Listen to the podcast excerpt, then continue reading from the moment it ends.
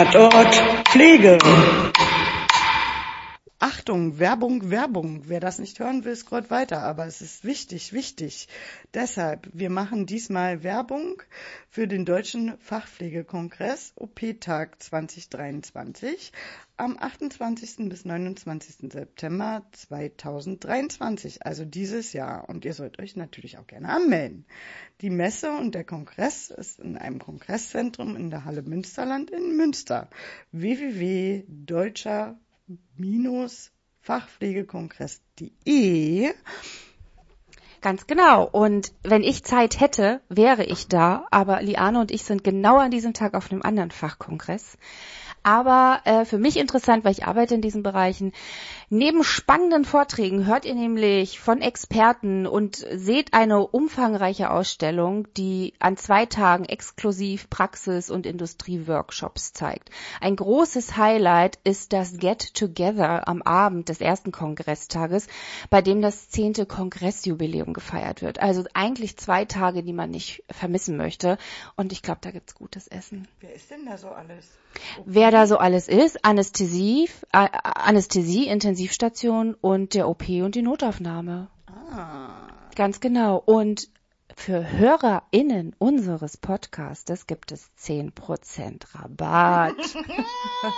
Und der Link ist in den Show Notes, der Gutscheincode auch, aber ich wiederhole es nochmal. Es ist der deutsche-fachpflegekongress.de und der Gutscheincode ist, wer hätte es gedacht, Tatort 10. Alles klein geschrieben und zusammengeschrieben. Tatort 10 ist der Gutscheincode für 10% Rabatt. Meldet euch an zu diesem wunderbaren Fachpflegekongress in Münster. Genau. Und wenn ihr da wart, teilt es mit uns. Wir können darüber erzählen. Guten Tag zusammen. Wo kommst du denn her? Aus dem Hoch, aus dem Hochdeutsch oder was? Ja, ich dachte, ich äh, probier mal. Hochdeutsch. Hallo, herzlich willkommen. Guten Tag. Ist ja gut, Mensch. Wir wollen ja die Tradition nicht brechen. Ich Äh, weiß, ja. Hier sind Annette Friedrich, Ja.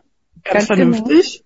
Und ganz intuitiv Liane Fischer. Herzlich Ja. willkommen zum Tatort Pflege. So, wir labern palavern äh, heute über besondere Sachen und haben natürlich auch äh, wieder echt viel vorbereitet. Genau. Wir sind heute philosophisch unterwegs und im Kompetenzbereich 5. Philo Physiolo phy physiologisch nicht ganz, aber Philosophisch. Phi- Philosophisch. Viel, ich kann es ja aussprechen. Ist egal. Aber auch ein bisschen psychologisch. Ja, Ja. ja. Ja. Naja. Und im Kompetenzbereich 5 sind wir heute ganz viel unterwegs. Ähm, die Überschrift der heutigen Folge ist äh, Autonomie und Abhängigkeit. Und jetzt geht's hier nicht um die Drogenabhängigkeit, sondern um die Eigenständigkeit, also das autonome Wollen sozusagen und die Abhängigkeit bei Krankheit. Also ein ganz wesentliches Thema für jeden Mensch, der eine Erkrankung hat, ob jung oder alt, sobald man äh, nicht mehr selbstständig etwas tun kann. Und deshalb äh, sind wir da eben sehr philosophisch, psychologisch, aber auch philosophisch unterwegs und eben im Kompetenzbereich 5, weil wir hier ganz viel mit ethischen Dilemmata zu tun haben. Bin ich da richtig abgebogen, Liane, oder hast du da was zu ergänzen? Nö, aber trotzdem, dass es ja ein ethisches Dilemma ist, was wir ja hauptsächlich besprechen. Also ist ja ähnlich wie ähm, Behandlungspflicht versus Fürsorge ähm, und so weiter. Mhm. Und äh, ähnliche Dilemmata, Gegensätze äh, wie Nähe und Distanz und so weiter. Da hast du aber trotzdem ja alle Kompetenzbereiche drin. Ja, So. das ist korrekt, natürlich. Ja. Natürlich ist am vor vorrangigsten dann natürlich das ethische Dilemma, wenn man so einen Fall extra daraufhin bezieht oder ein Fall extra ethisch relevant ist oder mehr ethische Fragestellungen haben, aber wir haben ja trotzdem alle anderen Kompetenzbereiche auch mit drin. Mhm. So. Ganz genau, richtig. Ja, und ähm, warum ist das ein wichtiges Thema? Ähm, darüber gibt es auch mehrere Facharbeiten, Zeitschriften, sogar Bücher, wie zum Beispiel Autonomie im Alter. Ähm, ja, es ist halt ein sehr zentraler philosophischer Begriff mit ethischen Fragestellen, also Autonomie ist das per se. Und da wir in Settings wie Pflegeheimen oder auch ähm, Krankenhäusern nicht das tun können, was wir eigentlich normalerweise tun, also unseren normalen Alltag leben und uns bestimmten Regeln vielleicht unterordnen müssen, ähm, ist es eventuell ein Verlust der Autonomie. Und eventuell eben, weil Menschen, weil es Menschen gibt, die sich dem ganz gut unterordnen können, so einem unterschiedlichen Alltag oder ähm, dem Einzug ins Pflegeheim und jetzt kann ich mich gut darauf einstellen, was passiert. Oder eben, weil es auch Menschen gibt, die absolut überhaupt nicht sich nach diesem Schemata richten möchten.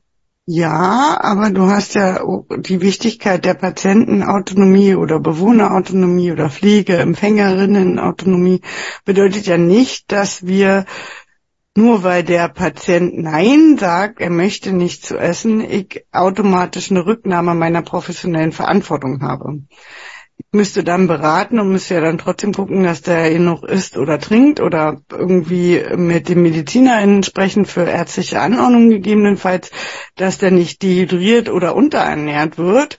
Weil kann es ja nicht einfach so hinnehmen, wenn der fünfmal Nein sagt, dass er nicht essen möchte. Ähm, das in entmannt mich ja nicht, trotzdem darüber nachzudenken, dass ich eine professionelle Verantwortlichkeit habe. Ja. Man kann ja nicht einfach Hände hochmachen und sagen, oh, hat immer Nein gesagt, verwahrlost ja. halt. Also ich kann natürlich auch ihn nicht dazu zwingen. Da ist dann hier dieses ethische Dilemma halt dieser Mittelweg, dass ich dann halt auch darüber reden muss, beraten muss, konkret auf, äh, erklären muss, überzeugen muss. Ähm, und halt auch alternative Lösungen, ja. Ich muss ja nicht duschen, sondern ich kann ja auch andere Körperpflege oder Teilkörperpflege anbieten, wenn da jemand Nein sagt. Und wenn jemand Nein sagt zum Essen, kann ich ja auch verschiedene andere Lebensmittel oder eine Suppe anbieten, die dann eher auch nahrhafter ist und kein direktes Essen ist. Oder, oder, oder kann ich einfach Nein immer einfach so hinnehmen weil ich muss ja auch aufpassen, dass derjenige nicht minder versorgt ist. Mhm, genau, das, was du jetzt beschreibst, das sind so unterschiedliche Strategien, wie man damit umgehen kann. Da gibt es so drei. Und zwar gibt es ermöglicht Ermöglichungsstrategien. Ähm, hier wird der Willen des Pflegeempfängers dem Ausdruck verliehen, dass sozusagen ja unterstützt wird, dass auch organisiert wird. Also hier geht es um möglich machen, etwas durchzuführen, damit eben die Handlungsautonomie behalten wird. Es gibt Aktivierungsstrategien, wo man dann zum Beispiel ähm, den vorhandenen Willen, was du jetzt auch gerade ähm, angesprochen hast, ähm, hinter, also hinterfragt und dann gegebenenfalls eben aktiviert oder auch motiviert ähm, oder andere Lösungsvorschläge anbringt. Also man ist dann sozusagen der sanfte Motivator oder der aktiv stupsende Instrukteur. Also so dass, wie es du ja gerade beschrieben hast, mit dem Essen oder mit dem Duschen, dass es andere Möglichkeiten gibt. Das nennt man dann Aktivierungsstrategie. Oder es gibt das strategische Zulassen oder das strategische Gewähren. Und hier kommt es ähm, zur Anwendung, dass ähm, die Wünsche nicht ohne weiteres sozusagen in Einklang zu bringen sind, weil es eben den Fürsorgeanspruch oder den Selbstschutz gibt. Und hier muss man dann eben auch schauen, wie kann man dann in einen Kompromiss gehen, ne? Also dass man durchsetzen kann, was eigentlich rechtlich ethisch erforderlich ist, genau. Genau. Oder eben äh, das, was eigentlich der Mensch will und dann doch irgendwie auf seinen Willen zurück. Also diese drei Interaktionsmuster, die können wir sozusagen anbieten als Lösungsstrategie. Und dennoch ist es immer einfach, jetzt darüber so zu reden, aber wenn wir uns spezifische individuelle Fälle anschauen, dann ist es manchmal schon sehr schwer, da wirklich gute Lösungen zu finden, die wirklich für alle mitgehbar sind, also für Angehörige, für Pflegeempfänger und für Pflegende. Ähm, da ist nicht immer das ist dann nicht immer so in einer Stunde ausdiskutiert. Ne? Das kann auch manchmal eine ganz schöne Zeit, ganz schöne Zeit in Anspruch nehmen, auch meiner Erfahrung nach. Genau, also empfohlen wird ja immer die Fallbesprechung oder mhm. eine Ethikkommission, die hat aber selten irgendwie ein Pflegeheim, sondern meistens nur große Kliniken. Mhm. Und dann geht's ja meistens bei Ethikkommissionen in Kliniken um Medikamentenvergabe, Organspende, ja, ja. Spende, Angehörigen, wenn die was spenden wollen oder andere Sachen wie ähm, Zum Beispiel darf eine Frau entscheiden, dass sie prophylaktisch, weil sie irgendwie einen Genmarker hat für mehr Krebs, sich die Brüste prophylaktisch abnehmen zu lassen oder nicht. Und man sich dann, also das ist ja dann auch Autonomie, mächtigt das als mhm. Frau, weil vorsorglich. Und dann entscheidet eine große Ethikkommission darüber, ob ich das darf. Man mhm. muss psychologische Gutachten einsehen, das ist ja genauso mit den Transkultur und ob ich äh, da mit den Geschlechtsumwandlungen und ähnlich, die müssen auch dreimal ein psychologische Gutachten und damit trotzdem die Ethikkommission darüber das entscheidet. Äh, das sind ja nochmal ganz andere Autonomiefälle. Aber wir reden ja hier oft von diesen ganz kleinen Situationen, wie ich möchte nicht duschen, ich möchte mhm. nicht rasieren, ich möchte als Patient gerade nichts essen und trinken, die aber trotzdem mich nicht davon entlassen, professionell darüber nachzudenken, woran liegt es, hat der Zahnprobleme, muss ich interprofessionell gucken, mhm. ähm, eine Patientenvertretung in meinem Haus? Ähm, Gibt es andere Gründe dafür? Ähm, und das nicht einfach immer so hinnehmen, dass der Nein gesagt hat, weil ich habe dadurch ja auch jede Menge Probleme. Wenn jemand jetzt einen Tag lang nicht isst und trinkt, hat der sofort eine äh, hochgradige Gefahr, einen Sor zu bekommen und kriegt eingerissene Lippen und hat eine schlechte Mundschleimhaut, dehydriert, wird verwirrt und ich habe viel mehr Pflegeprobleme und viel mehr damit zu tun, weil jemand jetzt ewig nichts gegessen und getrunken hat, statt jedes Mal einfach das Nein zu akzeptieren. Also muss ich ja dann auch mal gucken, woran liegt das? Hat er seine Hörgeräte drin? Hat er mich überhaupt verstanden? Also ja. das ist schon ja. nicht so einfach. Ja, das ist richtig. Genau. Also vor ein paar Jahren also ich meine so so zehn Jahre ungefähr oder auch ähm, 2003, wo ich dann meine Ausbildung gemacht habe, 20 Jahre, mein Gott, so lange ist das schon her. Da gab es das Thema Autonomie ähm, nur so am Rande, das wurde fast gar nicht beachtet. Mittlerweile, habe ich erwähnt, gibt es wirklich Arbeiten darüber, Bücher darüber, weil man immer mehr versucht, ähm, sich dem eben klar zu werden, dass gerade in der stationären, stationären Langzeitpflege hier die Autonomie eine sehr große Rolle spielt, weil sie eben eingemietet sind und für die Pflege bezahlen, also dass das auch deren Zuhause ist und da eben schon sehr autonomiefördernde Pflege mittlerweile auch im Mittelpunkt steht. Und es werden jetzt auch versucht, bestimmte Konzepte, also moderne Konzepte im stationären Bereich anzuwenden, wie zum Beispiel die Eden-Alternative oder auch das Domino-Coaching, ähm, da guckt man einfach, was gibt es so für Möglichkeiten, um ähm, Autonomie sozusagen oder autonom leben zu können, trotz unterschiedlicher Regeln, die obendrauf dann doch da sind, krankheitsbedingt zum Beispiel auch. Ja, also hier äh, sind wir auf jeden Fall in einem neuen Themenbereich. Und man darf auch nicht vergessen, dass Autonomie ja sowas wie Freiheit bedeutet. Und da sind wir jetzt im rechtlichen Kompetenzbereich. In der Langzeitpflege heißt es ja immer Schutz vor Freiheit und in Quatsch andersherum. In der Langzeitpflege heißt es Freiheit vor Schutz und in der Akutpflege heißt es ja Schutz vor Freiheit. Das heißt, autonom leben in der Langzeitpflege oder auch im ambulanten Bereich, das sollte da schon eine der obersten Fortsch äh, Vorschriften sein, weil ja auch das Grundgesetz Artikel 2 mit der Persönlichkeitsentfaltung hier auch eine große Rolle spielt. Aber eben in Krankenhäusern, also im Akutpflegesetting, da steht halt eben der Schutz vor der Freiheit. Und da muss oder ist auch so rechtlich gesehen, muss sich die Autonomie eines Patienten tatsächlich den Regeln doch nochmal schärfer und anders unterordnen als zum Beispiel im Langzeitpflegesetting. Und das ist dann auch immer für, gerade für Auszubildende, die jetzt diesen Perspektivwechsel oder dieses unterschiedliches Setting erleben, heute da, morgen dort, denen muss das halt auch klar sein, dass es da unterschiedliche Ansprüche an die eigene Person geht, gibt. Ja, ist ja auch äh, zum Teil auch richtig, wenn ich da wohne im Pflegeheim oder ich werde vom ambulanten Dienst betreut, ist, dann sind meine vier Wände und ich kann tun und lassen, was ich möchte. Da sind wir ja sozusagen bei dem, wenn ich verwahrlosen möchte, dann darf ich verwahrlosen. Trotzdem hat ja eine professionelle Pflegekraft ein professionelles Auge darauf und kann auch nicht einfach immer alles hinnehmen, sondern muss ja auch beraten, auch bei ähm, Messi-Haushalten oder ähnlichem, ähm, um zu gucken, da noch eine gute Pflege und keine hygienischen Gefahren oder ähnliche zu provozieren. Im Akutsetting, wie du halt auch sagst, gilt ja die, die Versorgung und die Notversorgung und die Krankheit Krankheitsdiagnostik und ähnliches, das ist ja eine Akutklinik, obwohl da auch oft mit der Ausrede gekommen wird. der Patient hat Nein gesagt, so. Und dann ist gut. Wir müssen ja die Autonomie wahren und dann wird ja nicht darüber weiter nachgedacht, welche ganzen Konsequenzen da gesundheitlich dahinter stecken. Und dass man das Nein auch nicht immer professionell gut einfach wegstecken kann, sondern dass man das auch beraten muss und mhm. da auch gucken muss, dass man dann auch einschreiben muss, dass man beraten hat. Ganz ja, genau. was man genau beraten hat. Nicht nur ich habe dazu beraten, sondern welche ganzen Inhalte und was wurde alles abgetastet, um wirklich sicher zu gehen, dass derjenige das vollumfänglich verstanden hat, was er da gerade abgelehnt hat und welche ganzen Konsequenzen damit einhergehen.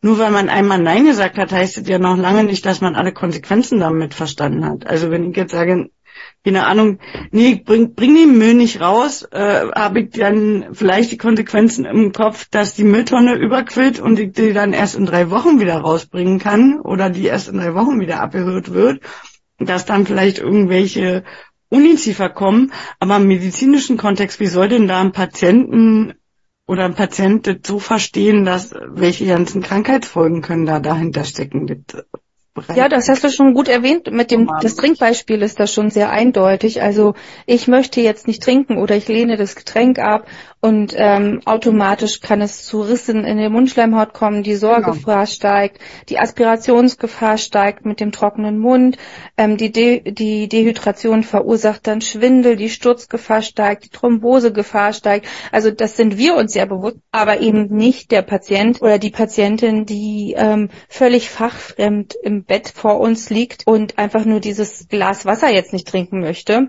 weil sie vielleicht auch schon länger nichts getrunken hat, müssen wir eben auf diese Risiken hinweisen. Und klar klingt das dann so ein bisschen wie Angst machen oder, oder wie man auch auf den Zigarettenschachteln das Bild dann der, der Lunge sieht oder der Trachealkanüle. Ähm, aber das sind nun mal die Folgen und dazu müssen wir aufklären und beraten. Genau. Und das muss ich ja dann noch detailliert dokumentieren, wo wir auch rechtlich ja dann schon fast wieder sind. Und äh, ja, Menschenwürde ist ja an sich auch äh, Grundgesetz und somit ja auch Autonomie. Ähm, kann ja nicht den Skandal provozieren und irgendein Pflegeheim sagen, es gibt immer einen Waschtag und alle werden hier gebadet. Das funktioniert natürlich auch nicht. So. Genau, richtig. Ja, also wenn man sich halt einmietet in der Langzeitpflege, dann bezahle ich ja für das Zimmer, ich bezahle für das Essen, ich bezahle für die Pflege und zwar einen festen Preis. Und damit ähm, habe ich natürlich offiziell auch Freiheiten, so zu leben, wie ich leben möchte. Aber natürlich auch immer wieder mit dem Schwerpunkt, ich bin chronisch krank und ich hier achtet auch jemand auf mich und da muss ich mich bestimmten Regeln schon unterwerfen. Aber das heißt nicht, dass ich jeden Abend um 18.30 Uhr den Pyjama angezogen bekomme und dann ins Bett gebracht werde. Ähm, weil das jetzt die Regel ist und sie sonst ihre Arbeit nicht schaffen. Ne? Also das darf dann eben auch nicht der Fall sein. Genau, aber um das vielleicht genauer zu beschreiben, habe ich ein Beispiel mitgebracht.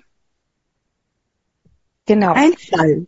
Ja, genau. Und zwar ähm, ist das von der Johanna Seiser. Das heißt, ähm, sie hat ethische Fallbesprechungen gestaltet und ähm, du meintest ja auch eben schon, ethische Fallbesprechungen gibt es gar nicht so häufig. Ähm, das ist so halb korrekt. In Baden-Württemberg sind die zum Beispiel, was heißt es halb korrekt? Es ist, du hast recht, die gibt es sehr, sehr wenig. Aber in Baden-Württemberg, und das ist sehr vorzeigelastig, ähm, gibt es in vielen Einrichtungen ähm, ethische Fallbesprechungscoaches. Das heißt, da ist eine Pflegekraft, die eine Fortbildung gemacht hat, wie bei QM oder wie bei der Wundpflege und die ist dann ethische Fallbesprecherin und die kann dann so etwas leiten und steuern und das ist in Baden-Württemberg schon relativ verbreitet. Da gibt es auch einen großen Anteil von ethischen Fallbesprechungen, also wirklich gut. Ähm, das ist auf jeden Fall Vorbild. Das gibt es in Berlin zum Beispiel nicht oder ich erlebe es fast gar nicht. Und genau, die Johanna Seiser, die hat da ein paar Fallbesprechungen ähm, dargestellt, die kann man nachlesen und ähm, das äh, Buch beziehungsweise aus dem Artikel habe ich jetzt im Spannungsfeld zwischen Autonomie und Fürsorgepflicht eine kleine Geschichte ausgewählt und die lese ich einfach mal vor. Genau. Herr K. wohnt in einem Seniorenheim und ist 85 Jahre alt. Er ist seit drei Jahren vollständig auf die Hilfe an einer Pflegeperson angewiesen. Wenn sein Allgemeinzustand es zulässt, wird er einmal täglich in einen Mobilisationsstuhl mobilisiert. Das kann jetzt ein Rollstuhl sein, das kann jetzt ein Gehwagen sein, also unterschiedliche Varianten.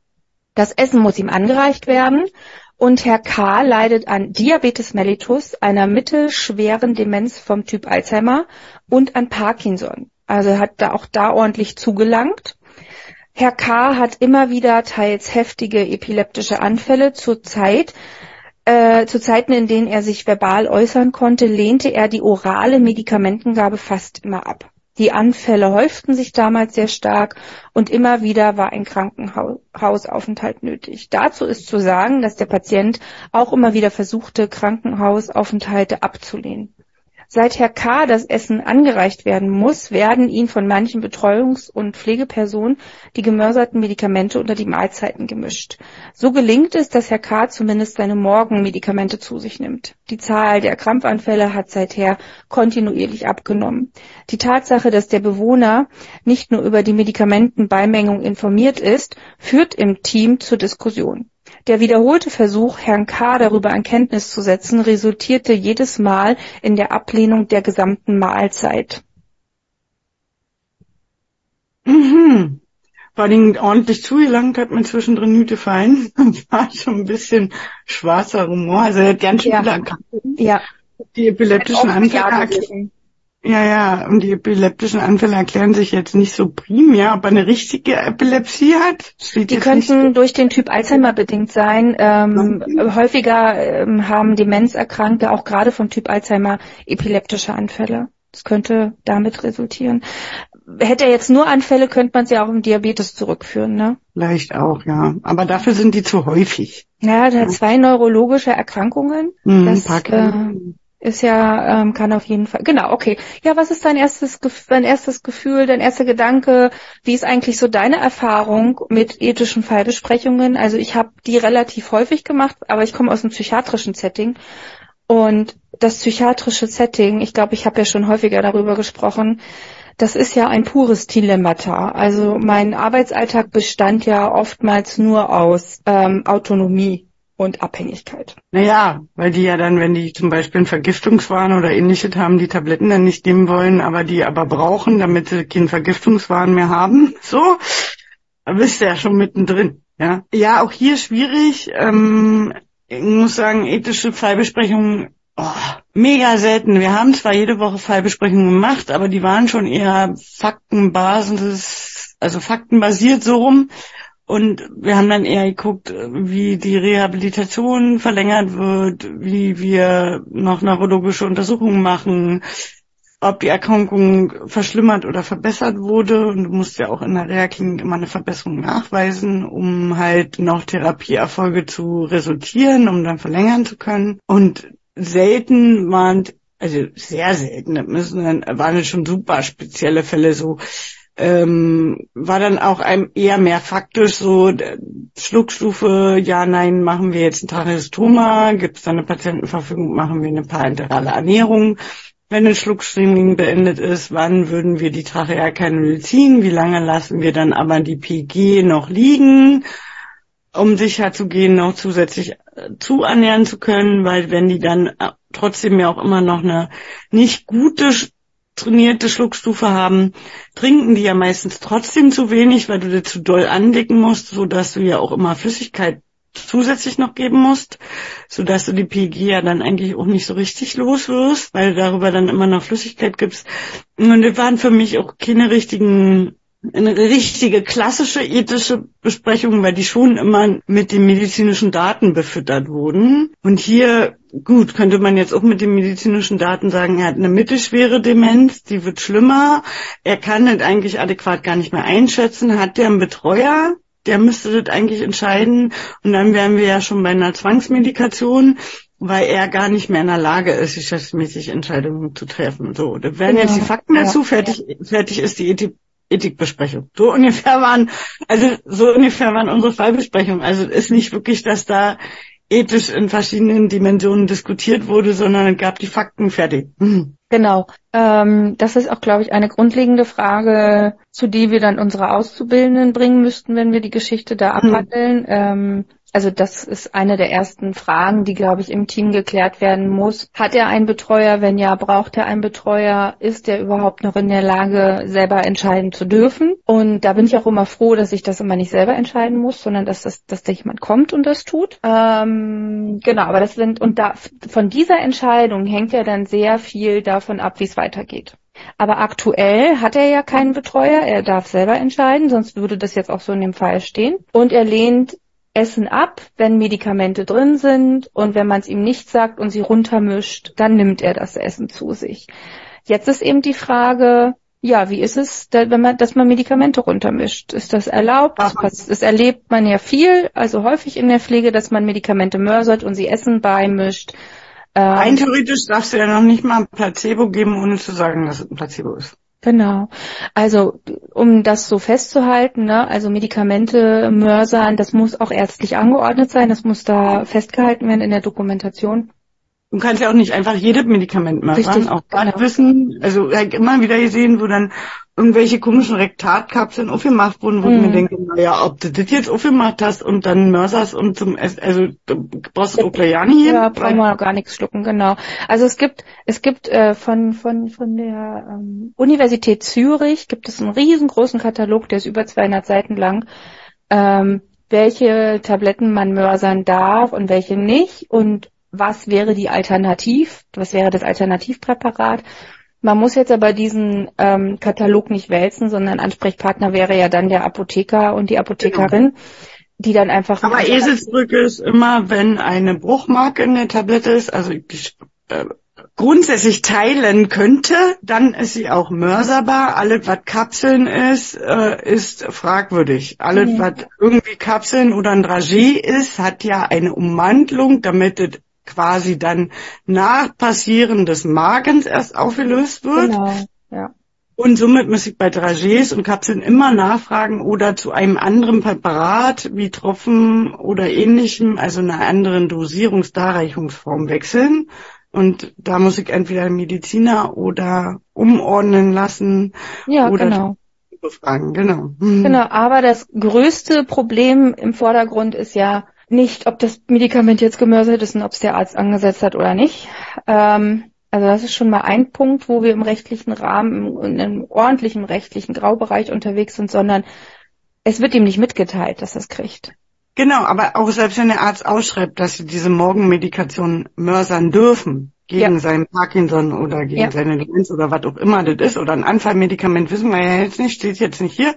Selbst wenn es angeordnet wäre, dass sie es mörsern dürfen, heißt es noch lange nicht, dass sie ihm das irgendwo untermischen dürfen und nicht sagen, du, äh, ähm, also sie müssen ja sagen, dass sie es ihm geben. Mhm. Und äh, man muss ja mit Einverständnis äh, bitten, Medikamente zu nehmen. Ich kann ja, ja nicht einfach irgendjemanden irgendwas spritzen oder geben oder machen oder eine Infusion anhängen, ohne dass er das weiß. Genau, also wir sind ja eigentlich schon bei zwei Rechtsverstößen, wenn man so möchte. Ne? Also da ähm, ja, das ist schon eine ordentliche Hausnummer und sofern er es ja weiß, lehnt er es ab, was er ja auch offiziell darf. Er ist ja eigenständig, er hat niemanden, der ihn betreut, er darf es ablehnen und ähm, er kennt ja die Konsequenz mittlerweile. Es ist ja nicht das erste Mal, dass er dann Anfälle erhält, aber dennoch muss man ihn ja dann darüber aufklären.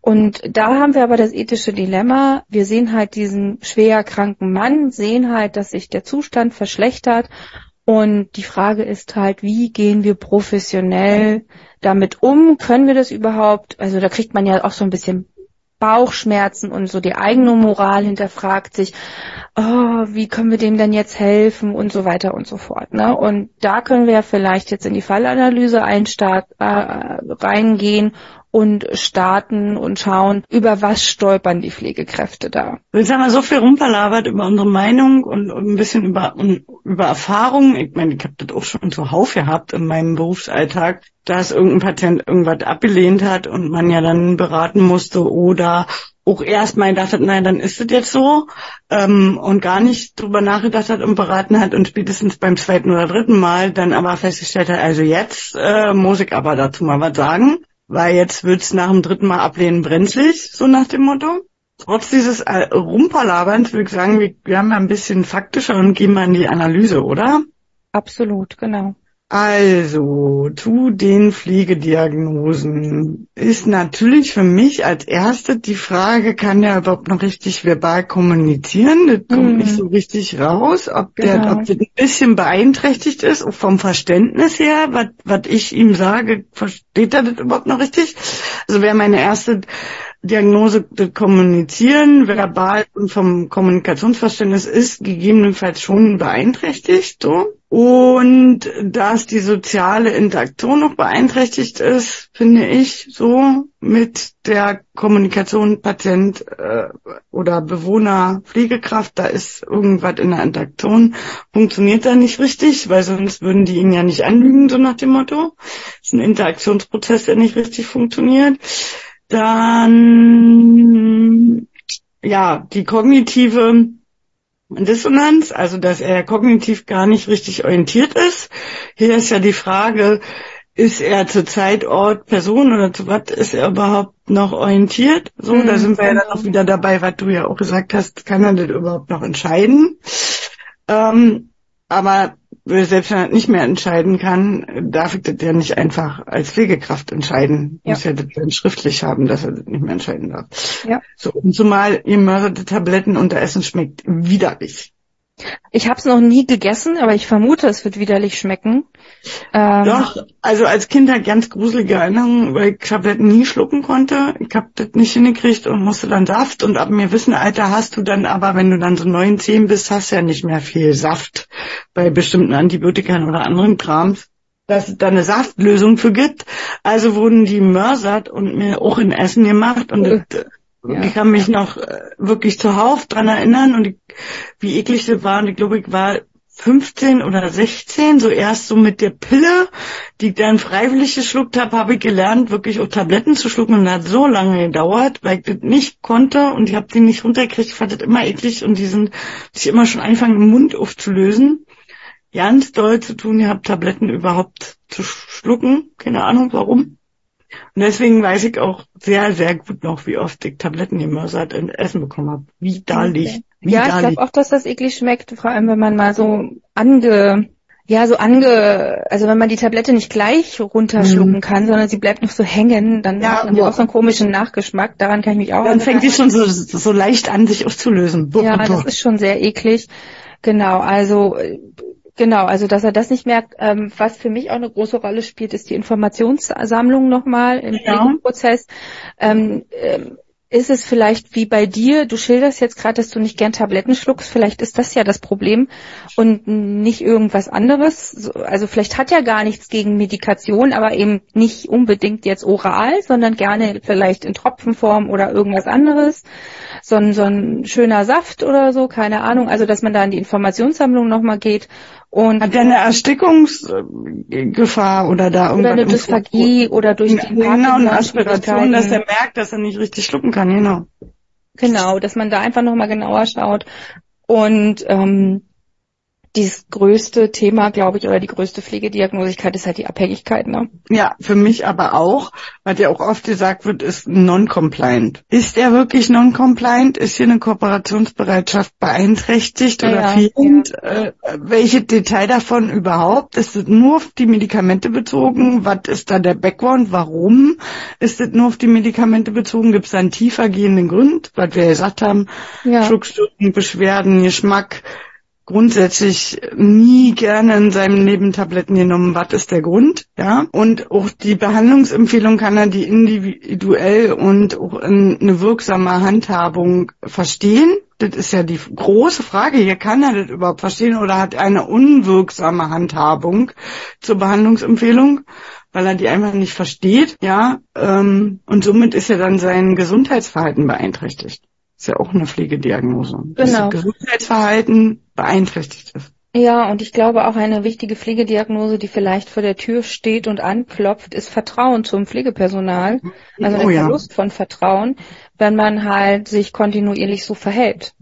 Und dann ist das auch keine gute Ich würde auch keinem mehr vertrauen und dann esse ich irgendwann ja nicht mehr, weil ich denke, die mischen mir andauernd irgendwas und dann Und dann kommt der Vergiftungswahn und so weiter und so fort, ne? Und der hat ja schon neurologische Erkrankungen und der hat ja eine Demenz, also es wird definitiv nicht einfacher. Es wird eher schwer, schwerer.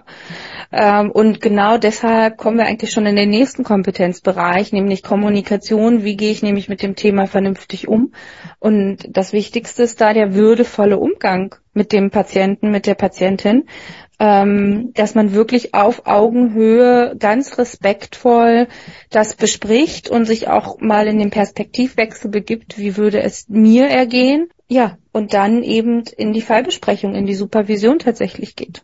Ja, ich muss ja eine Bereitschaft zur Verbesserung oder verschiedene Lösungskompromisse anbieten und dann auch verschiedene Wege ausprobieren, wie Tropfen zum Beispiel, dass ja, er die dann vielleicht ja. als Schnaps freiwillig trinkt.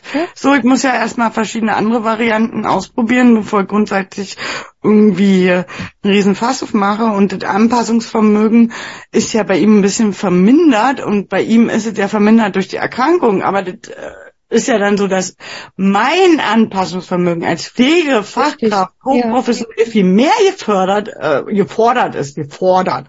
Ich muss dann also mehr tun, um mich dem Krankheitsbild des Patienten anzupassen, ja. weil der kann es halt eben nicht mehr und muss dann halt da auch mehr verschiedene Wege und Alternativen ausprobieren und muss auch in die Kooperation gehen und gucken, wie ich wieder eine Compliance herstelle, damit der nicht ein massives Gesundheitsverhaltensproblem bekommt oder eine Schädigung bekommt. Ja. Weil der, der, wenn der epileptische Anfälle hat, na logisch, ist riesig gefährlich, wenn der da stürzt und wie sich was für Verletzungen hat, der ist ja natürlich da hochgradiger gefährdet, dass er äh, Schädigungen davon bekommt. Also muss ich ja auf ihn aufpassen, ist schon klar. Aber ich kann es ja nicht einfach, keine Ahnung, mit dem Hammer lösen sozusagen und äh, mit der Faust auf den Tisch hauen und sagen, das ist jetzt so. Das funktioniert natürlich. Genau, und ich glaube, das ist auch eines der größten Herausforderungen, die ich beobachtet habe in der Vergangenheit, dass das eigentlich mit das größte Problem ist, dass die Pflegekraft es nicht schnallt. Es klingt jetzt hart, aber dass die Pflegekraft es nicht schnallt,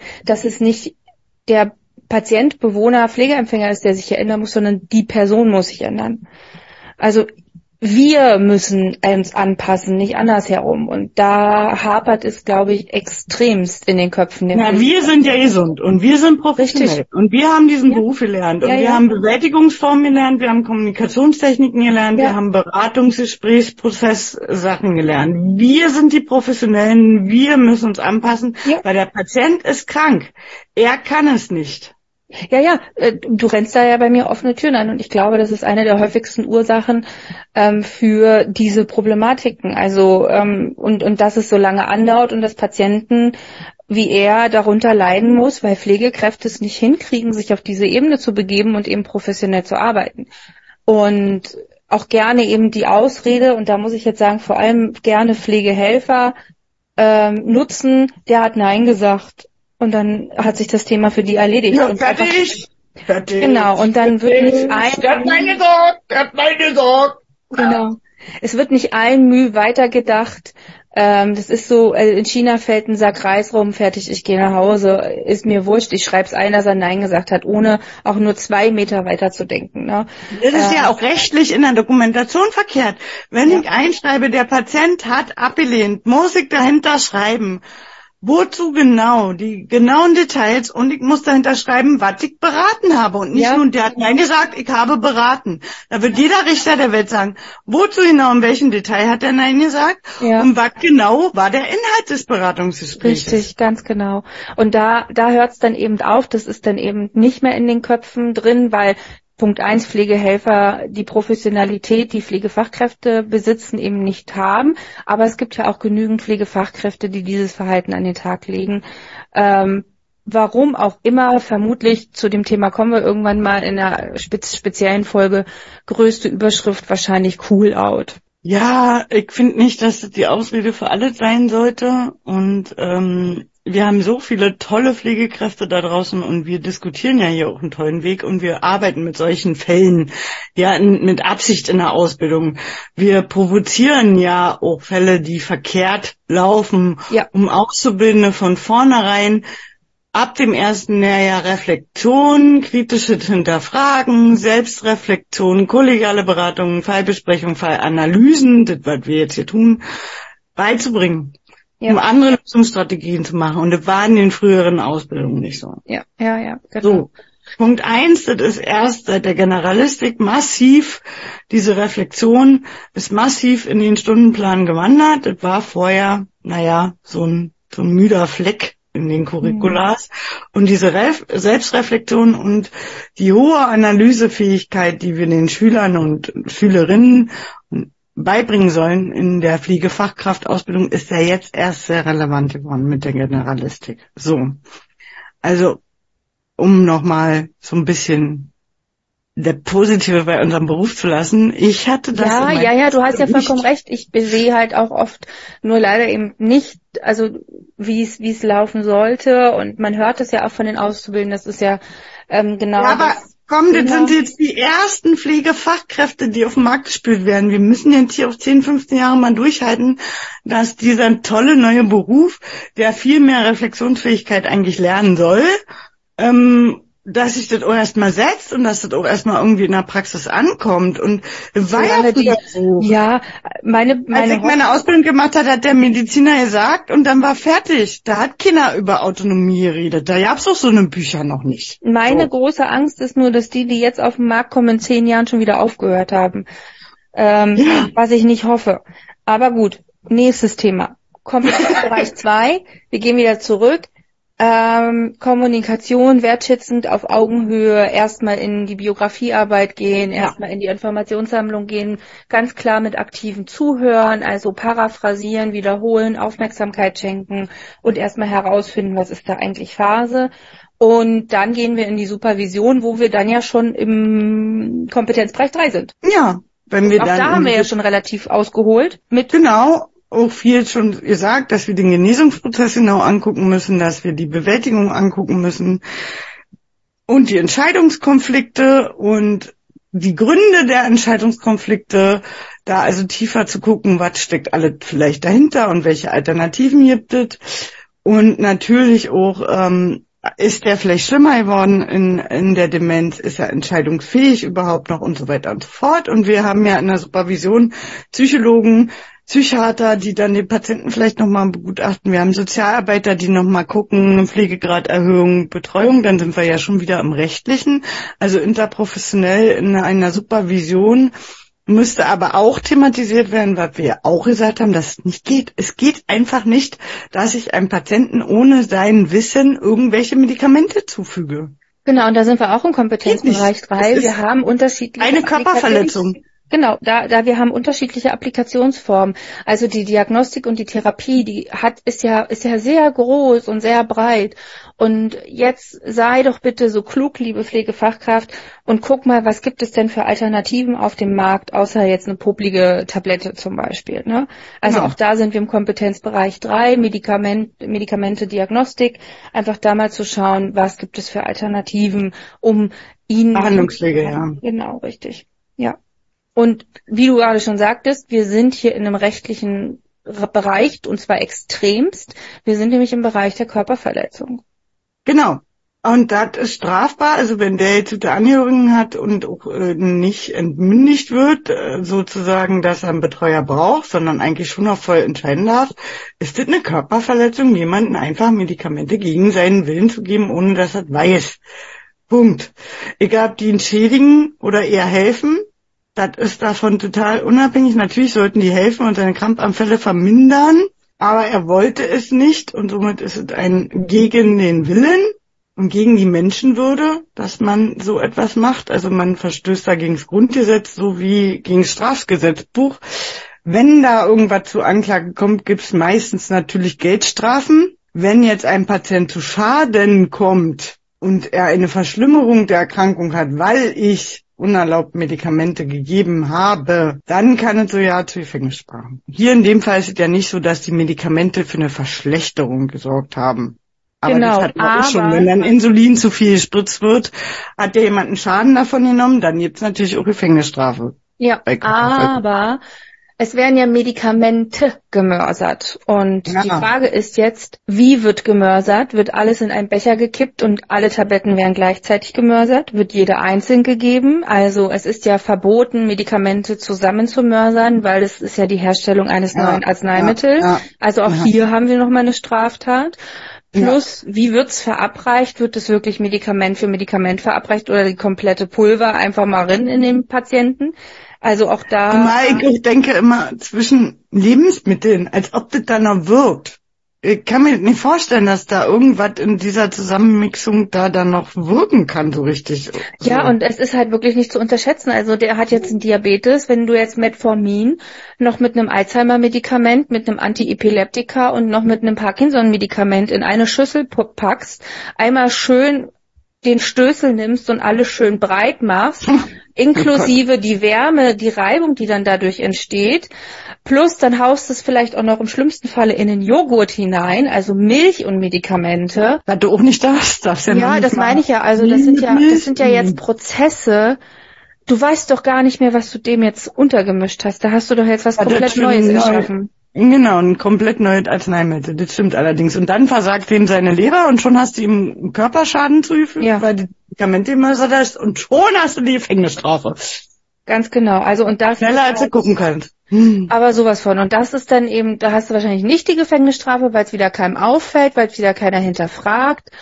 Ähm, also das sind jetzt die Punkte. Also wir sind hier im Bereich Körperverletzung und das auch nicht nur leichter Körperverletzung. Also hier sind wir wirklich im Bereich auch schwerer Körperverletzung, eventuell auch mit Folgen, mit schweren gesundheitlichen Folgen, Vertrauensverlust. Ethisch, moralisch ist es überhaupt nicht vertretbar, jemanden einfach was zu geben. Also es ist ja wie, du bist in der Disco und jemand schüttet dir was ins Glas, ohne dass du es weißt. Und exakt das Gleiche tust du gerade mit dem Bewohner, mit dem Patienten. Du kippst ihm was in den fucking Grießbrei, den er jeden Morgen löffeln muss und er weiß es nicht und du gibst es ihm. Das ist wie Verabreichung von K.O.-Tropfen. Ja, Genau. und genau das Also ist da haben wir ja Arzneimittelgesetz, wir haben Betäubungsmittelgesetz, wir haben das Strafgesetzbuch wegen der Körperverletzung. Genau, aber ich Ja. will, dass das einfach so den, den, den Menschen, die das machen, dass das denen mal Hm. bewusst ist, dass das die gleiche Vorgehensweise von Straftätern ist, die Leute vergewaltigen wollen. Und Ja. das ist exakt das Gleiche, was ihr da tut, wenn ihr jemanden Medikamente untermischt, ohne dass ihr denjenigen darüber informiert oder dass es auch noch erlaubt ist Ja. vom Arzt. Ne? Da sind wir, das ist richtig krass und jeder regt sich auf, dass es dann irgendwelche Frauen in der Disco trifft mit den K.O.-Tropfen und in der Pflege ist das irgendwie so, ja, normal, ab in den Joghurt damit, ne? Zumal Joghurt ja auch echt ein No-Go ist, weil mit Milch darfst du die wenigsten... Ja, das machen die meisten. Also die wenigsten nehmen, die wenigsten nehmen ja Apfelmus. Das ist ja sehr selten. Ich habe sogar schon Brausetabletten im Kaffee erlebt. Also ähm, hör auf. Also da, da, da. Ich will ja die Pflege positivieren und nicht über negative Dinge sprechen. Wir dürfen das Thema nicht weiter vertiefen. genau. Okay, ähm, gesetzlich hatte ich ja auch gesagt, hätte ja in der Fallbesprechung auch besprochen werden können, hat der einen höheren Pflegegrad, braucht der einen Betreuer, wie ist da... Ja, Betreuungsgesetz äh, ist, glaube ich, nochmal ein ganz großes Thema. Ohne Genau. Betreuer kriegen wir, kommen wir hier nicht vorwärts. Also ohne das Thema, ist er kognitiv orientiert, benötigt er einen oder eben nicht, kommen wir, glaube ich, in der Geschichte nicht weiter. Dokumenten, ja, hier, äh, Dokumentationspflicht, äh, was steht da drin? Darf das überhaupt gemausert worden? Wurde das angeordnet, dass Ja. das gemausert werden darf? Ja. Am, am besten Fall hat das noch irgendeiner eingeschrieben im Pflegebericht, er hat das unter die Nahrungsmittel gemacht, dann Das hat er schon mal so seine eigene Straftat quasi niedergeschrieben, so nach dem Motto, also was davon ist wie dokumentiert, was ist davon überhaupt ärztlich angeordnet, ja, das ist alles so, naja, Ja. Macht man nicht, Punkt. Man Genau. gibt keinem Patienten Medikamente, wenn er nicht weiß, dass er Medikamente gibt. Ein Patient willigt bei jeglicher Medikamentengabe ein. Genau. Man hängt auch eine Infusion nicht an, ohne einen Pieps zu sagen. Man sagt, hier ist die Antibiotika, wir haben morgens um acht, um zwölf kommt das nächste, das und das hänge ich jetzt an, dauert eine halbe Stunde. Ich muss jedes Mal um ein quasi mündliche Einverständniserklärung bitten. Ganz genau, so sieht's aus. Und das ist ja auch die Kommun genau, Kom Pflege ist Kommunikation, damit startet es ja mit dem Reden, Mhm. mit dem etwas sagen. Und jetzt sind wir schon eigentlich komplett die ganze Zeit eigentlich drin, wie ethisch verwerflich und moralisch verwerflich das ist. Also Genau, können wir auch gleich in den Kompetenzbereich 5. Kompetenzbereich 5 gehen. Es ist ethisch und moralisch absolut verwerflich. Es ist nicht gut, man muss es anmerken, man muss es sagen. Und gerade ich, ich habe jetzt wirklich lange, zehn Jahre auf dem gerontopsychiatrischen Bereich gearbeitet. Und da Macht war und Hierarchie-Problem ist das auch ganz doll. ganz genau, und da war natürlich ganz klar auf dem gerontopsychiatrischen Bereich, da wurden alle fremdbestimmt, die hatten alle einen Betreuer oder Angehörige, die da entschieden haben. Und das war ganz okay, dass wir das machen durften. Und trotzdem habe ich oft gesagt, hm, der Löffel könnte jetzt bitter sein, da ist jetzt noch mal das Medikament drin und dann ähm, manchmal wurde komisch reagiert, manchmal wurde gar nicht reagiert, aber wenn sie dann auch gefragt haben, habe ich dann auch gesagt, na, es ist doch für den Blutdruck oder es ist für das, ne? Natürlich habe ich jetzt nicht komplett vollumfänglich aufgeklärt und habe gesagt, so da ist jetzt ihre Schlaftablette drin, damit sie heute Nacht aber auch bitte schlafen, sondern habe dann eben schon versucht zu erklären auf dem auf Augenhöhe dem Demenzerkrankten, warum schmeckt das jetzt komisch, warum, was ist da vielleicht drin und ähm, um da einfach auch einen Kompromiss, einen Mittelweg zu finden. Ne? Aber ich habe ja auch auf der normalen Psychiatrie gearbeitet, wo äh, Patienten nicht unbedingt fremdbestimmt waren, sondern auch freiwillig. Und da kann ich nicht einfach hingehen und sagen, so hier bitte ist Ihr Antidepressiva, hier ist Ihr Neuroleptikum. Ähm, ich habe das jetzt in oder der Joghurt schmeckt gleich komisch, machen Sie sich aber keine Gedanken oder so. Ne? Das, das funktioniert ja nicht. Also man muss da schon genau wissen, mit wem man spricht, was man wo aufklären kann. Eben wie du schon sagst, Macht und Hierarchie spielt hier eine große Rolle. Genau. Also absolut Ethik und ähm, auch hier gibt es natürlich jetzt keinen Expertenstandard, wie man mit solchen Situationen umgeht, aber wir haben den Ethikkodex, ja? ja, wir haben die ICN Ethikkodex, da gibt's ja auch ähm, UN Kinderrechte, wenn jetzt ein Kinderfall wäre. Wir haben auch für, für, für einen extra Kodex für, für die Kinderkrankenpflege so. Ja. Und der ICN-Kodex der Pflege sagt halt auch klar aus, dass wir die Menschenwürde, sehr angelehnt ans Grundrecht, die Autonomie, die Fürsorgepflicht und ähnliches professionell im Auge behalten müssen und dass wir die wahren müssen. Ähm, genau. Und ja, deshalb und ist ja eindeutig die Ethik sehr, sehr groß und auch das lebenslange Lernen ist ja auch immer im Kompetenzbereich 5 mit, dass man da auch nochmal gucken muss, weiß denn überhaupt jeder, was mit Arzneimittelmörsern und wie man die dann überhaupt verabreicht, wenn man die mörsert, braucht man dann nochmal eine Weiterbildung zu. Das scheint ja auch sehr fragwürdig in diesem Fall zu sein, dass da, dass die Leute überhaupt richtig Bescheid wissen über den Umgang mit Arzneimitteln. Ja, ja. Ja, genau. Und so seit 2010 gibt es ja auch ganz große Autonomie, ähm, ähm, ähm, ja, wie ich ja vorhin schon sagte, wissenschaftliche Arbeiten, Bücher da zu dem Thema. Patientenvertretungsgruppen und so weiter. Patientenvertretungsgruppen, ja. genau. Es gibt auch ähm, seit längerer Zeit dann eben auch schon die ethischen Fallbesprechungen, um diese Thematiken zu besprechen, ähm, weil sie Pflegekräfte ja im Team auch vielleicht, also wie es auch in dem Fall eben ist, ähm, zur Diskussion bringen. Und manche haben dann die Meinung und manche haben dann die Meinung. Und Klar darf man unterschiedlicher Meinung sein, ähm, sobald, solange sie im rechtlich korrekten Kontext ist. Also mhm. ähm, wenn die Pflegekraft der Meinung ist, es dann trotzdem weiterhin zu tun, dann ist sie halt im, in einem schlechten rechtlichen Kontext und dann sollte das auch Konsequenzen haben. Aber ansonsten haben wir nichts Wissenschaftliches. Es gibt jetzt kein spezielles Pflegemodell, mhm. es gibt keine Leitlinie, sondern hier sind wir komplett im ethischen, äh, philosophisch-soziologischen Bereich unterwegs, genau. wo es dann eben die Ethikkodexe gibt, also wie du, die du auch schon angesprochen hast. Und ähm, ja, Kompetenzbereich 4 und Kompetenzbereich 5 stehen hier tatsächlich vordergründig. Genau. Und es ist auch nochmal ein Unterschied, wenn ich jetzt einen Patient habe, der desorientiert oder im Delirium ist und der will nicht trinken und ich trick's den mit Trick 17 aus, in Anführungsstrichen, und gebe mhm. den mit ein anderes Glas, was ich ja. auch schon mal erzählt hatte, dass man dann halt ein Bierglas extra mitgebracht hat und dann den Apfelsaft und jemand hat nicht getrunken, als ob es keinen Morgen gehabt, weil er dachte, dass es Bier ist. Ja, ähm, das ist ja auch noch mal was anderes. Ich habe ihm das nicht im Mund gezwungen, ich habe den nicht aufgemacht, ich habe ja. ja, das ist das, was ich vorhin sagte. und so weiter. Das ist diese, diese, ähm, ich habe ja vorhin diese drei Strategien äh, so kurz genau. erklärt und da bist du ja in der Strategie, in der Aktivierung, du bist ja dann genau. der Motivator. Also ich erinnere mich ja dran, als ich auf der Böhmstation gearbeitet habe und mit meiner kleinen Damengruppe im Demenzbereich hinten im Wintergarten da jeden Abend saß und da habe ich Weingläser hingestellt. Du, die haben ganz entspannt getrunken und in dem Weinglas, da war jetzt nicht roter Saft, sondern da habe ich halt auch mal Apfelsaft reingemacht oder Multivitaminsaft, also so, dass man auch gesehen hat, es kann gar kein Wein sein. Ähm, und trotzdem haben sie einfach besser getrunken, die hatten eine andere Haltung, weil da ein Weinglas auf dem Tisch stand. Und warum denn nicht? Und ähm, das ist dann eben das, das Motivierende daran, ne? Und, ähm, und eben nicht das, wo man dann sich dann mächtig und hierarchisch über die Person stellt. Genau sondern hier geht man Hand in Hand miteinander und versucht eine Lösung zu finden. Mit Kompromisse zu finden. Genau. Das unser Job ist unser Job als Pflegekräfte, weil die Patienten, ja. Bewohner, Pflegeempfängerinnen können es nicht. Die sind krank, die haben aus verschiedensten Gründen kognitive Beeinträchtigungen, in dem Fall ja Alzheimer, Parkinson und vielleicht äh, daraus folgend epileptische Anfälle, wo jedes Mal auch Gehirn Zellen absterben. Bei jedem epileptischen Anfall wird man quasi in Anführungsstrichen Intelligenz geminderter, weil jedes Mal Gehirnzellen dabei absterben. Und da kann ich mich nicht hinstellen und gegen den Willen eines Patienten handeln und keinen Kompromiss suchen, nicht zu hinterfragen und keine Alternativen suchen. Das geht nicht. Ja. Mein Job.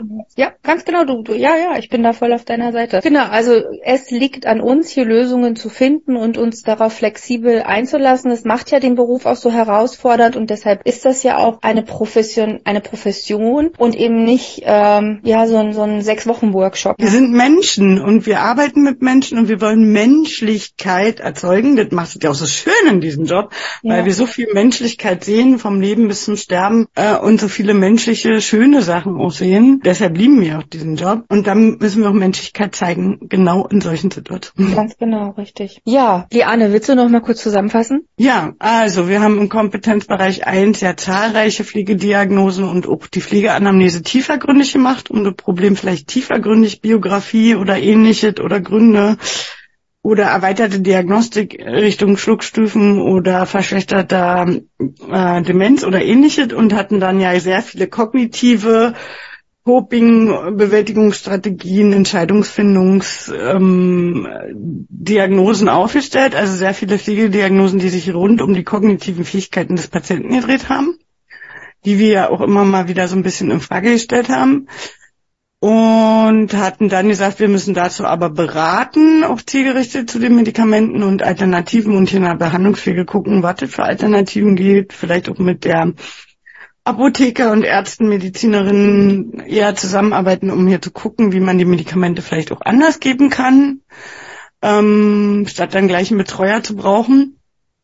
Gibt ja Alternativen. Ja, ja. Und auch in der Supervision sich nochmal klar zu machen, dass jetzt hier eine Körperverletzung ist, wenn man das einfach macht und auch in der Supervision zu gucken, wie man mit ablehnendem Verhalten umgeht und so weiter, Fallbesprechung, kollegiale Beratung, aktive Zuhören und so, haben wir Kommunikationstechniken offiziert. Dann hatten wir im Kompetenzbereich drei ja dieses interprofessionelle, was ja dann auch schon Supervision ist und Behandlungspflege. Dann hatten wir im Kompetenzbereich vier zahlreiche rechtliche Sachen, also wie im Fall geschildert ist, wir da im Strafgesetzbuch sind, weil wir gegen den Willen handeln. Und wenn wir was durcheinander mischen, das ja auch Körperverletzung sein könnte, weil wir ein neues Medikament machen, also Arzneimittelgesetz und Betäubungsmittelgesetz, würde es Menschengrundgesetz und hatten auch gesagt, Pflegegraderhöhung und Betreuungsrecht ganz intensiv hier zu checken, ob da noch irgendwas geht, was schlechter geworden ist oder man was überprüfen oder anstoßen müsste und sind dann ja im Fünfer gelandet, wo ja ganz viel Ethik, der Ethikkodex und dieses ethische Dilemma drin ist. Und man auch im lebenslangen Lernen echt nochmal hinterfragen sollte, dass man seine Kenntnisse zum Umgang mit Arzneimitteln immer up to date halten sollte. So und haben dann festgestellt, dass Pflege wissenschaftlich dazu keinen Expertenstandard oder Leitlinie gibt, ähm, aber zahlreiche Bücher diese ethische Dilemma zur Autonomie und Fürsorgepflicht ja behandeln in der Pflege und dass das hier echt äh, ein großer ethischer Fall ist, den man ethisch fragwürdig betrachten kann. Den Ethikkodex, auf den wir zurückgreifen. Genau. Danke für diese ausführliche Zusammenfassung, Liane. Ganz toll gemacht. Kurz und knackig. Manchmal tut die viel Gras da viel zu schnell durch. Naja, Ähm, also es ist ja ein Podcast, man kann vor- und zurückspulen. Das ist ja immer das Positive. Und man muss uns unbedingt auf Instagram folgen, weil wir laden ja auch Fotos hoch und wir laden unsere Folgen hoch und wir laden den Fall hoch und auch die Zusammenfassung ganz detailliert, viel detaillierter als ich sie hier mache, so dass man sich das auch gut speichern kann, wenn man sich auf Abschlussprüfungen vorbereitet zum Beispiel. Genau, also nicht nur Instagram, sondern auch Facebook, TikTok. Wenn ihr LinkedIn habt, könnt ihr auch gerne uns auf LinkedIn folgen, wenn ihr möchtet. Genau. Da sind wir beruflich halt vernetzt. Und wir, ihr findet uns unter Tatort Pflege der Podcast minus oder unterstrich. Und auf jeden Fall freuen wir uns über Feedback. Wir freuen uns über Fragen oder auch über Anmerkungen von euch. Hin und wieder bekommen wir auch ein paar Ideen oder Vorschläge, was wir dran nehmen sollen. Und ähm, ja, Liane und ich, wir sind ja beide selber in der Schule und wir, es standen jetzt Prüfungen an, es stehen demnächst wieder Prüfungen an und ich weiß, dass wir ähm, gehört werden und dass äh, den Auszubildenden die Ohren qualmen, ähm, weil sie sich mit unserem Podcast gut vorbereiten können. Also das haben wir schon als Feedback bekommen, darüber freuen wir uns auch wirklich sehr. Immer her mit Wunderbar. dem Feedback. wir haben auch öfters mal so andere Feedback bekommen, ja, können wir jetzt mal berichten, auch von pflegenden Angehörigen, auch von, von Leuten, die gar nichts mit Pflege zu tun haben und so reinhören, zum Beispiel auch bei dem Kinderfall, äh, dass dann Eltern auch reingehört haben, weil sie irgendwie dachten, interessiert mich jetzt mal, inwiefern vielleicht mit meinem Kind irgendwas ist oder nicht oder anderen Kindern und äh, dann auch so ein allgemeines Grundinteresse und mir wird auch von vielen Fachfremden, die uns hören, so aus Familien, Freundes- oder Bekanntenkreis, dann, weil die ja dann eher auch mal sich trauen, das zu feedbacken, gesagt, dass wir sehr gut das erklären, so dass das eigentlich jeder versteht und man nicht primär auf Pflege äh, gelernt haben muss, was auch ein schönes Feedback ist, weil wir der extra auch so machen wollten, dass wirklich jeder Mensch in Deutschland diesen Podcast hören kann und verstehen kann, dass wir ein wundervoller, hochprofessioneller Beruf äh, sind, äh, der äh, wert ist, wertgeschätzt zu werden. Genau, nicht nur hören kann, sondern auch sollte. Genau. Ja, das kann man dann nur hinzu, hinzufügen und ja, wir freuen uns, wie gesagt, von euch zu hören. Wir machen das hier für euch und für den Beruf. Bis bald, Rian. Ja, mit Ö. Achtung, Werbung, Werbung. Wer das nicht hören will, scrollt weiter, aber es ist wichtig, wichtig. Deshalb, wir machen diesmal Werbung für den Deutschen Fachpflegekongress OP-Tag 2023 am 28. bis 29. September 2023, also dieses Jahr. Und ihr sollt euch natürlich auch gerne anmelden. Die Messe und der Kongress ist in einem Kongresszentrum in der Halle Münsterland in Münster. www.deutscher-fachpflegekongress.de Ganz genau. Und wenn ich Zeit hätte, wäre ich da. Aber Liane und ich sind genau an diesem Tag auf einem anderen Fachkongress.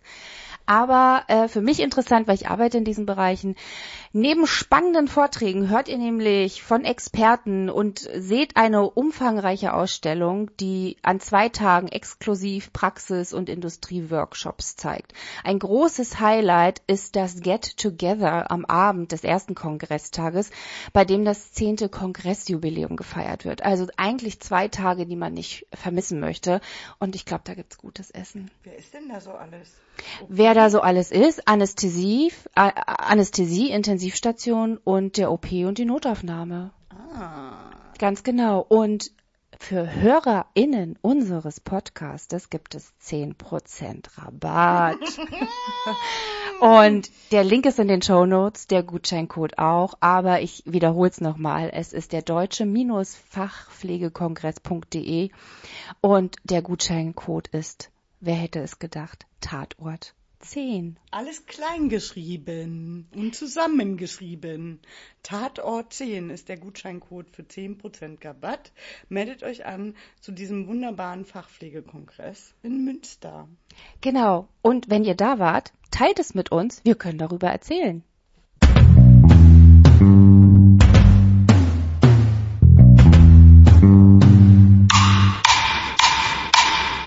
Tatort Pflege.